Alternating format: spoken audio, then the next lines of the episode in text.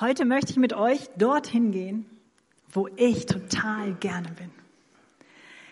Da, wo ich einen wunderschönen Ausblick habe.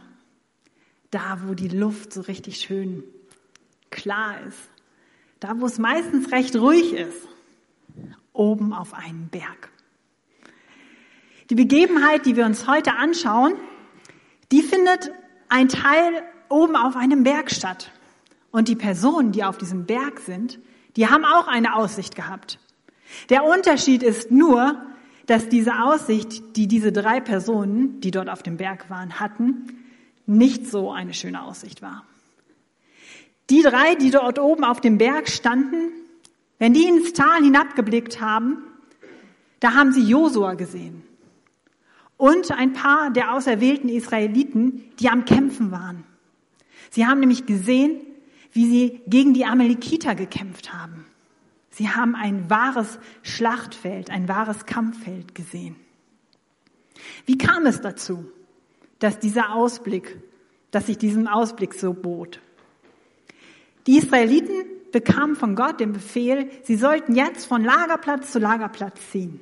Das haben sie gemacht und dann sind sie in Rephidim, haben sie sich gelagert. Und dort wurden sie plötzlich angegriffen von den Amalekitern. Auf einmal war der Kampf da, ob sie wollten oder nicht. Jetzt befinden wir uns ja in der Predigtreihe, die wir ganz bewusst gewählt haben, weil wir gesagt haben, wir glauben, dass wir aus den alten Spuren, aus der Geschichte der Israeliten lernen können für unsere neuen Wege. Wir wollen lernen aus dem, was wir aus diesen Geschichten ziehen können. Und genau aus diesem Grund möchte ich mit euch den ersten wichtigen Punkt anschauen, weil es ist eine Grundlage für all die Überlegungen, die wir jetzt gemeinsam anstellen. Der Punkt, der Kampf ist da, ob du willst oder nicht. Tatsächlich ist das Bild, welches uns in dieser Bibelstelle dargebracht wird, nämlich das Bild des Kampfes, ein sehr treffendes Bild für unser Leben, für unser geistliches Leben. Wenn wir unterwegs sind in unser verheißenes Land, dann werden auch wir Kämpfe kämpfen müssen. Vielleicht irritiert dich das jetzt ein bisschen, aber es ist tatsächlich die Wahrheit. Und Gott macht da auch kein Geheimnis draus. Gott selbst hat ja den Israeliten gesagt, lagert euch dort, obwohl er wusste, dass die Amalekiter da sind. Auch wir sind auf dem Weg in unser verheißenes Land. Und trotzdem oder sollte ich vielleicht besser sagen, gerade deswegen werden wir auch immer und immer wieder Kämpfe kämpfen müssen. Das sind allerdings keine Kämpfe gegen Personen, die in so einer Rüstung stecken, wie das Bild, was wir eben gesehen haben. Das sind keine Kämpfe gegen Fleisch und Blut, sondern gegen Mächte und Gewalten. In Epheser 6, 12 finden wir folgenden Bibelvers. Denn wir kämpfen nicht gegen Menschen aus Fleisch und Blut, sondern gegen die bösen Mächte und Gewalten der unsichtbaren Welt, gegen jene Mächte der Finsternis, die diese Welt beherrschen und gegen die bösen Geister in der Himmelswelt. Und das ist nur eine Bibelstelle, die belegt, dass wir auch in einem Kampf sind. Sei also nicht überrascht, wenn du jetzt neu motiviert durch diese Predigtreihe dich aufmachst, in dein verheißenes Land hineinzukommen, dass auf einmal Gegenwind kommt. Das ist nicht unmittelbar ein Zeichen dafür, dass du eine falsche Entscheidung getroffen hast oder irgendetwas falsch verstanden hast. Vielleicht ist es auch tatsächlich nur dein persönlicher Amalekiter, der aufsteht und dich daran hindern will, dass du in dein verheißenes Land hineinkommst. Lass uns mal genau anschauen, was das für ein Kampf ist, in dem wir uns heute tatsächlich noch befinden. Die Bibel stellt uns tatsächlich unser Leben und auch und insbesondere sogar unser Glaubensleben als Kampffeld vor. 1. Timotheus 6, 12. Da steht, kämpft den guten Kampf des Glaubens. Kämpft den guten Kampf des Glaubens. Oder Epheser 6, 11. Legt die komplette, komplette Waffenrüstung Gottes an, damit ihr alle hinterlistigen Angriffe des Teufels widerstehen könnt. Hey, wenn es keinen Kampf geben würde, dann bräuchten wir keine Waffenrüstung. Dann bräuchten wir nicht mit so einem schweren Ding durch die Gegend laufen.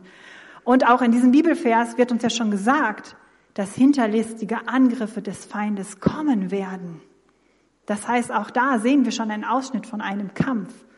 Der Kampf gut gegen böse, Gott gegen den Teufel. In der geistlichen Welt besteht dieser Kampf tatsächlich. In unserem Predigtext, den wir uns gleich noch näher anschauen werden, ganz unten steht folgender Vers, 2. Mose 17, 16. Der Herr führt Krieg gegen die Amalekiter von Generation zu Generation. Das heißt, dieser Krieg besteht immer noch. Und das ist ein Spannungsfeld, was sich auftut. Ja, Gott hat den Sieg. Er hat den Sieg errungen für uns am Kreuz, als er Jesus sterben ließ und als er auferstanden ist, Jesus. Ja, als Kind Gottes hast du den Sieg über den Teufel. Aber genauso gilt auch Ja dafür, dass wir immer noch in diesem Kampf der Amalekiter leben, in diesem Kampf mit dem Teufel. Wir sind nicht von dieser Welt, aber in dieser Welt. Und diese Welt ist die gefallene Welt. Hier versucht der Teufel uns immer noch an die Macht zu kommen. Der Teufel hat das noch nicht verstanden, dass er unter den Füßen ist von Jesus.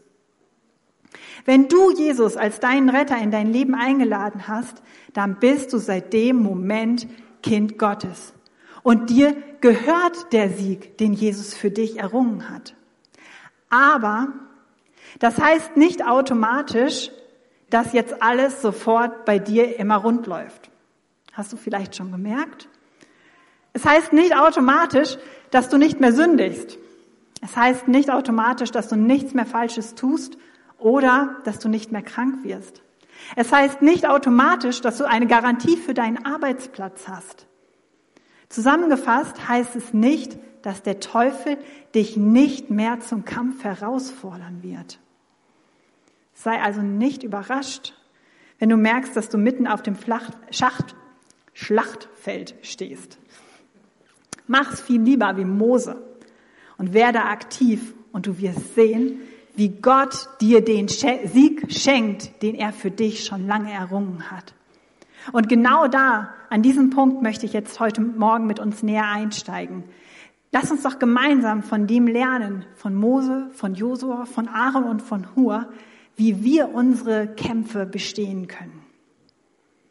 Mose sah also jetzt, dass die Amalekiter die Israeliten angriffen. Und dann gab er folgenden Befehl und sagte, dass Josua sich ein paar Männer von den Israeliten auswählen sollte und am nächsten Tag mit diesen Männern in den Krieg ziehen sollte, in den Kampf ziehen sollte gegen die Amalekiter. Mose selbst wollte mit einem Stab auf den Berg gehen. Als ich das gelesen habe, ihr Lieben, habe ich gedacht, ich an Josuas Stelle fände den Plan jetzt nicht so toll. Menschlich gesehen ist es ein sehr spezieller Plan sich mit einem Stab auf einen Berg zu begeben und die anderen unten in den Kampf zu schicken. Mose, äh, Josua, Entschuldigung, Josua sah das total anders. Josua wusste nämlich um den Stab. Dieser Stab, der eine gewaltige Symbolik für die Israeliten hatte. Dieser Stab symbolisierte die Allmacht Gottes, den Sieg Gottes.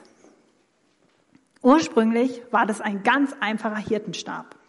Aber Gott hatte immer wieder diesen Stab gebraucht, um seine Macht, um seine Kraft zu zeigen. Er wurde zur Schlange und dann wieder zum Stab. Und das ist dieser Stab, von dem uns berichtet wird. Das war der Stab, mit dem Mose das Meer geteilt hatte. Das war auch der Stab, wo die Israeliten kurz vor diesem Kampf erlebt hatten, wie Mose auf einen Felsblock schlägt und aus diesem Felsen Trinkwasser kam und sie so einmal mehr versorgt wurden. Und noch viel, viel mehr wurde durch diesen Stab getan. Es war also nicht irgendein Stab. Ich bin total dankbar, dass Gott an dieser Stelle diesen Stab einsetzt. Denn ich glaube, Gott weiß um unsere Schwierigkeit, seine Kraft irgendwie zu verstehen. Und deswegen hat, er ein Bild gewählt, diesen Stab, Diesen Stab, der uns Gottes Kraft, Gottes Allmacht vor Augen halten soll, Gottes Sieg vor Augen malen soll. Und Josua wusste, dass es darum geht, nicht irgendeinen Stab hochzuhalten, sondern er wusste, dass es darum geht, die Kraft Gottes, den Sieg Gottes über dem Schlachtfeld hochzuhalten. Lass uns mal weiterlesen in dem Bibeltext, was am nächsten Tag dann passiert. 2. Mose 17, 10 bis 11. Josua tat, was Mose ihm gesagt hatte. Er führte seine Männer in den Kampf gegen die Amalekiter. In der Zwischenzeit stiegen Mose, Aaron und Hur auf den Hügel.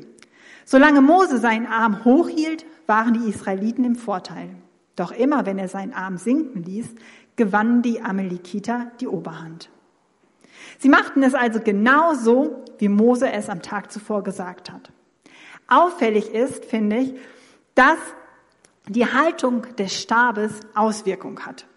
Wenn Mose den Stab hochhielt, dann gewannen die Israeliten. Doch immer, wenn Mose seine Arme sinken ließ, bekamen die Amalekiter wieder Aufwind und das Blatt wendete sich. Ein Punkt, den wir jetzt schon echt merken, uns merken sollten und wo wir jetzt schon erkennen können, dass der erhobene Stab, der die Kraft Gottes symbolisiert, Auswirkungen hat. Der erhobene Stab macht deutlich, dass die Kraft Gottes in Anspruch genommen wird, der Sieg Gottes in Anspruch genommen wird. Und er sagt aus, Gottes Kraft ist hier wirksam. Und genau das können wir auch auf dem Schlachtfeld sehen. Stab oben, gleich, Gottes Kraft wird in Anspruch genommen und es führt zum Sieg, zum sichtbaren Sieg. Sieg. Stab unten, Gottes Kraft wird nicht in Anspruch genommen und es führt zur Niederlage. Und hier ist ein entscheidender Punkt, den wir nicht außer Acht lassen dürfen. Augenscheinlich reicht es nicht aus, nur den Stab, nur um den Stab, um die Kraft Gottes zu wissen. Allein die Anwesenheit des Stabes dort oben auf dem Berg hat nicht zum Sieg geführt. Wir müssen die Kraft Gottes für uns in Anspruch nehmen. Wir müssen den Sieg Gottes am Kreuz für uns in Anspruch nehmen. Das alleinige Wissen, dass Gott den Sieg hat, bringt uns überhaupt nicht weiter. Du kannst also hier sitzen und alles abnicken und noch mehr Wissen ansammeln, aber es wird nicht den entscheidenden Unterschied in deinem Alltag machen. Es geht darum, dass wir die Kraft Gottes für unser Leben in Anspruch nehmen. Es geht darum, dass wir den Stab Gottes hochhalten über unseren Situationen, in unseren Kämpfen. Doch wie sieht das ganz, ganz praktisch aus? Eben haben wir ja schon festgestellt, dass Gott uns als seine Kinder Autorität geschenkt hat. Das ist ein Riesengeschenk und ein unglaubliches Vorrecht. Jetzt ist die Frage, was machen wir denn damit? Wir haben also als Kinder Gottes diesen Stab Gottes in der Hand. Jetzt ist es unser Job, unsere Aufgabe, diese Macht, diese Kraft für unser Leben in Anspruch zu nehmen und in ihr zu leben. Ganz praktisch heißt es, dass wir die Stellung, die uns gegeben worden ist, als Kinder Gottes einnehmen und dem Teufel sagen, dass er keine Macht mehr hat. Das kann zum Beispiel sein, dass du sagst, im Namen Jesu spreche ich Sieg über dieser Situation aus. Im Namen Jesu nehme ich alles für mich in Anspruch, was mir als Kind Gottes zusteht. Im Namen Jesu spreche ich Heilung über der Krankheit aus und so weiter, um nur mal ein paar Beispiele zu nennen. Ich nehme ganz bewusst im Glauben und im Gebet die Kraft Gottes, den Sieg Gottes für mich und für mein Leben in Anspruch. Nicht mehr, aber auch halt nicht weniger. Manche sagen dazu, ich spreche ein vollmächtiges Gebet. Dieses Wort gibt uns schon einen Hinweis darauf, was eigentlich damit gemeint ist. Ich bete in, dem, in der vollen Macht, die mir als Kind Gottes zusteht und die ich als Kind zur Verfügung habe. Und das ist ein aktiver Prozess. Ich versuche euch das mal mit einem Beispiel zu erklären. Stell dir vor, du hast ein richtig gutes Brot gekauft. Und du trägst dieses Brot immer mit dir rum. Das ist das aller, allerbeste, nahrhafteste Brot, was du dir überhaupt vorstellen kannst. Und es gehört dir. Es ist dein Brot. Und du bist total stolz, dass du dieses Brot hast. Aber dieses Brot wird dir erst dann zur Nahrung, wenn du reinbeißt und runterschluckst. Solange du es nur mit dir rumträgst, ist es nur dein Brot. Aber es ist nicht deine Nahrung. Ich möchte dich fragen, wie sieht es persönlich bei dir mit der Kraft Gottes, mit dem Sieg Gottes in deinem Leben aus? Trägst du das Wissen um die Kraft Gottes mit dir herum oder nimmst du sie für dich in Anspruch? Der Feind freut sich total darüber, wenn du es nur mit dir herumträgst und sie nicht einsetzt. Aber ich möchte dich ermutigen, dass du es viel, viel mehr so tust, wie es Mose auch getan hat. Und dass du aktiv wirst und dass du die Kraft Gottes für dich in Anspruch nimmst und dass du dann erlebst, genau wie Mose es auch erlebt hat, dass das zum Sieg führt.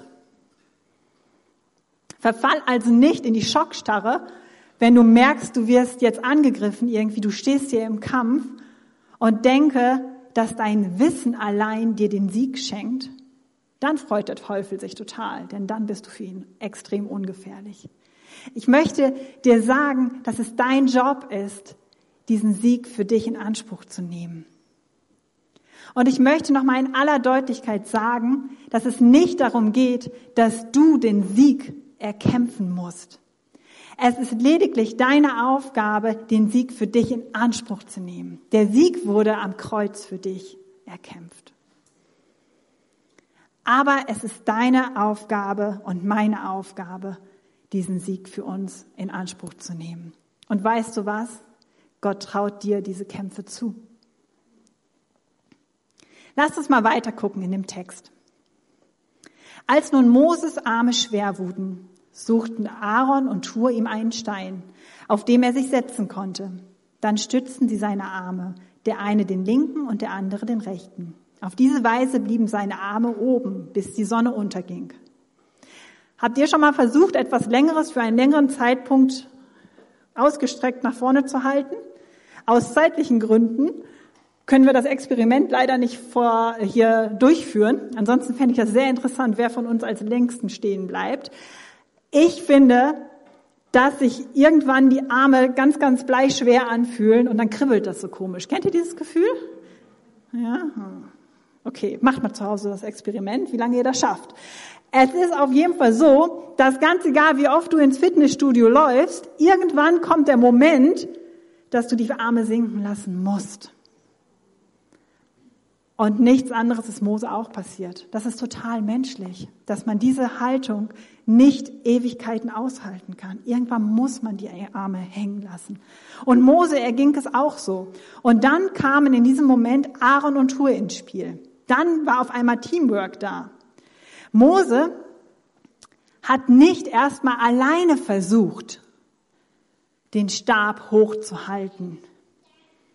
Er war sich seiner menschlichen Grenzen sehr, sehr bewusst und er war sich auch nicht zu stolz, sich Unterstützung mitzunehmen. Ich weiß nicht, wie es euch geht. Ich bin zugegeben richtig gut und extrem eifrig dabei, Gottes Kraft punktuell für mein Leben in Anspruch zu nehmen. Punktuell zu beten, kriege ich super hin. Ihr glaube ich auch, oder? Das ist echt leicht. Das kriege ich gut hin. Wenn ich aber merke, dass dieses in Anspruch nehmen, dieses im, im Gebet durchkämpfen, nicht mit einem einmalig, zweimalig oder dreimaligen Gebet getan ist, dann merke ich, dass da so eine Schwere reinkommt. Dass das schwieriger wird. Und dann kann ich dieses Beispiel, dass einem die Arme schwer werden, dass es so kribbelt, total gut nachvollziehen. Weil so fühlt sich das dann an. Dann ist das echt nicht mehr so easy. Und ich glaube, dass das Durchhalten und das Dranbleiben die größte Herausforderung in unseren Kämpfen ist. Ich glaube nicht, dass es nur mir so geht. Ein Kurzstreckenkampf, ein Kurzstreckengebet ist schnell und relativ einfach gekämpft und gebetet. Aber Kämpfe, die lange andauern, sind viel, viel schwerer, intensiver und die fordern auch echt Kräfte. Situationen, in denen man zum Beispiel um Heilung betet und man wird nicht gesund. Wie anstrengend ist denn das? Situationen, in denen man betet und auch den Sieg Gottes für sich in Anspruch nimmt und man spürt scheinbar keine Veränderung und das Tag für Tag, Monat für Monat, Jahr für Jahr und dann dran zu bleiben. Für Personen zu beten, dass sie Jesus kennenlernen und du siehst, die haben noch nicht mal Interesse an Jesus. Und dann dran zu bleiben, das ist doch nicht leicht. Machen wir uns doch nichts vor. Und aus dieser Geschichte, die wir jetzt uns angeschaut haben, können wir einiges lernen. Zum Beispiel diesen Punkt, nicht alleine in so einen Kampf zu ziehen. Es gibt Situationen, da kann man einfach nicht mehr alleine kämpfen. Da reichen die menschlichen Kräfte nicht mehr aus. Und wie gut ist es dann, Menschen an der Seite zu haben, die einem die Arme stützen, die einem helfen, den Sieg Gottes in Anspruch zu nehmen. Das kann ganz, ganz unterschiedlich aussehen. Vielleicht durch eine Ermutigung, durch das Erinnern an die Verheißung, durch Hilfestellung, wie zum Beispiel, hey, lass uns gemeinsam beten. Ich möchte dich heute fragen, hast du Menschen in deiner Umgebung, die um deinen persönlichen Kampf wissen? Wer ist dein Aaron? Wer ist dein Hur? So ein geistlicher Kampf ist nicht ohne und es braucht viel Kraft. Und deswegen such dir echt Unterstützung von Menschen. Sei so vorbereitet, wie Mose es war. Versuch's nicht erst alleine, diesen Stab hochzuhalten. Nimm dir seine Handlung als Vorbild und zieh nicht alleine in den Kampf. Sei nicht zu stolz. Jeder von uns hat diese Kämpfe auf dem Weg in unser verheißenes Land. Lasst uns doch lernen, miteinander durch diese Kämpfe hindurchzugehen. Deshalb gelang es Josua, das Heer von Amalek zu schlagen. So steht es in 2. Mose 17, 13. Weshalb? Weil Mose, Aaron und Hur gemeinsam dafür gesorgt haben, dass der Stab Gottes hochgehalten wurde. Deshalb wurden die Amalekiter besiegt. Und noch etwas, glaube ich, können wir lernen. Nicht nur von dem Geschehen oben auf dem Berg, sondern auch unten im Tal. Immer wenn Josua und die Kämpfer hoch zum Berg geschaut haben und den Stab gesehen haben, was ist da passiert, da haben sie sich dran erinnert, welche Größe, welche Kraft hinter diesem Stab steckt, was sie alles schon erlebt haben mit diesem Stab. Vielleicht haben sie dran sich erinnert, als sie mitten durchs Meer hindurchgeschritten sind, wo sie vorher gedacht hätten, das passiert nie. Und wisst ihr, was passiert ist? Ihr Glaube wurde dadurch gestärkt, dass sie sich daran erinnert haben, was sie mit Gott erlebt haben. Und indem sie gesehen haben und sich vor Augen gemalt haben, wie groß Gott ist. Ich glaube, dass wir nicht nur aus dieser Geschichte lernen können und sollen, dass wir Gottes Kraft für uns in Anspruch nehmen, sondern auch, dass wir in unserem Kampf auf Gott schauen sollen und uns durch diesen Blick auf Gott neu ermutigen lassen können indem wir uns die Wahrheiten Gottes vor Augen malen, seine Größe in uns immer deutlicher wird und wir die Nähe unseres Gottes erleben, werden wir doch ermutigt und gestärkt. Und genau das haben Josua und die Kämpfer auch gemerkt, dass sie dadurch ermutigt werden, wenn sie auf den Stab geschaut haben. Wir feiern gleich das Abendmahl. Und das Abendmahl ist auch so ein Moment, wo wir uns vor Augen malen, dass Jesus den Sieg für uns errungen hat. Das ist ein Moment, wo wir uns vor Augen malen, dass Gott alles für uns gegeben hat. Und es ist so wichtig und so wertvoll, dass wir es tun, gerade für so Kampfmomente. Ich habe eine Zeit lang die Bibel gelesen mit dem Augenmerk auf der Suche danach, Gottes Größe zu sehen und Gottes Kraft zu sehen, Gottes Macht zu sehen und habe mir diese Bibelstellen unterstrichen. Und jetzt, wenn ich im Kampf stehe, dann, dann blätter ich meine Bibel durch und sehe immer diese gelb unterstrichenen Bibelverse. Und indem ich mir die durchlese, ist es wie ein innerliches Bild, was sich in mir auftut und ich merke, jawohl, Gott ist wirklich groß. Das ist doch der Gott, der mit mir zusammen kämpft. Und mein Glaube wird gestärkt. Genauso wie das auch bei Josua und den Kämpfern waren. Wie kannst du das machen? Wie kann dein Glaube gestärkt werden für deinen Kampf? Ich glaube, ein ganz entscheidender Punkt ist, dass wir anfangen, noch mehr als wir es je schon tun, uns gegenseitig zu erzählen, was wir mit Gott erlebt haben, ihr Lieben. Lasst uns da mehr beständiger drinne sein. Lass uns erzählen, wie du Gott erlebt hast. Das ermutigt nicht nur dich, sondern auch deinen Nachbarn. Das stärkt unseren Glauben. Und es bewirkt genau das, was es auch bei Josua und bei den Kämpfern bewirkt hat. Frag dich doch mal, was kannst du konkret tun, um dich neu von Gottes Macht ermutigen und motivieren zu lassen? Gibt es einen Kampf, in dem du im Moment gerade steckst, der gerade um dich herum tobt? Dann positioniere dich, erhebe deinen Stab, nimm die Kraft Gottes, den Sieg für dich in Anspruch. Such dir eine Person, die von deinem Kampf weiß und dich dabei unterstützt. Halte aus, bleibe dran, sei beständig. Male dir die Wahrheiten Gottes vor Augen, seine Größe, seine Macht und lass dich von ihm ermutigen. Josua hörte erst auf zu kämpfen, als er den Sieg in der Tasche hatte. Mose, Aaron und Hur ließen den Stab erst dann sinken, als der Sieg sichtbar war. Und ich möchte auch dich ermutigen, dass du weiter betest, dass du weiter kämpfst, bis der Sieg in deinem Problem sichtbar ist. Hör erst dann auf zu kämpfen. Früher macht das überhaupt keinen Sinn. Gott in seiner Güte lässt uns in unserem Bibelvers von heute Morgen tatsächlich ganz am Schluss nochmal ein Stück weit in unser alles aller verheißenes Land hineinschauen. Ich lese uns noch einmal zwei Verse. Dann wies der Herr Mose an, schreib dies zur Erinnerung auf und schärfe es Josua ein. Ich werde die Amalekiter vernichten, so dass sich niemand mehr an sie erinnern wird. Mose errichtete einen Altar und nannte ihn, der Herr ist mein Banner. Gott sagt uns am Ende dieser Geschehnisse, dass er die Amalekiter vernichten wird. Und zwar so sehr, dass sich niemand dran erinnern wird. Es wird der Moment kommen im verheißenen Land, wo wir diese Kämpfe, die wir jetzt im Moment noch kämpfen, nicht mehr kämpfen brauchen, weil dann der endgültige Sieg da ist über den Teufel, über den Feind.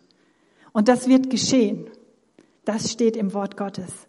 Doch bis dahin es ist deine Aufgabe als Kind Gottes zu leben, die Macht Gottes in Anspruch zu nehmen und uns von der Wahrheit Gottes ermutigen zu lassen und somit dann mutig und vertrauensvoll unsere Kämpfe im Alltag kämpfen zu können.